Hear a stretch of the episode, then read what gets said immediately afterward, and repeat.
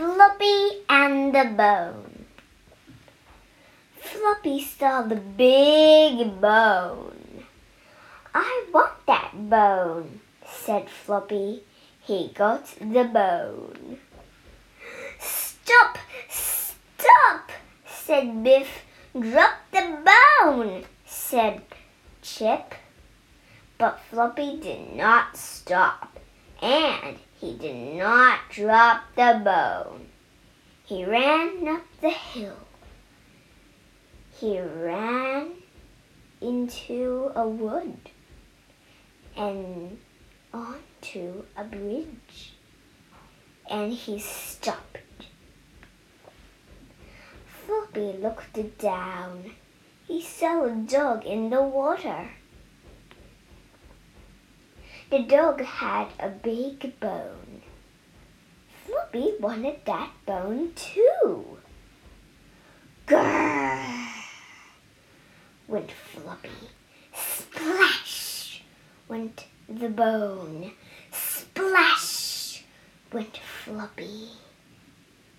Oh no, said Floppy. The dog I saw was me. Now I am going to retell the story. One day, Wilma, Kipper, Chip, Biff, and Wilf took a walk with Floppy. Floppy saw a big bone. He wanted the bone, for sure. Hmm. And then he got the bone.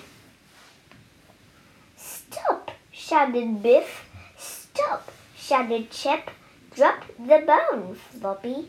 But Floppy did not drop the bone. He ran into a wood. He ran onto the bridge. And then he stopped. He looked down at the water. He saw a dog with a big bone. Floppy wanted that bone too. So he went grrr, splash went the bone, splash went Floppy. And then he thought, oh no, the dog I saw was me.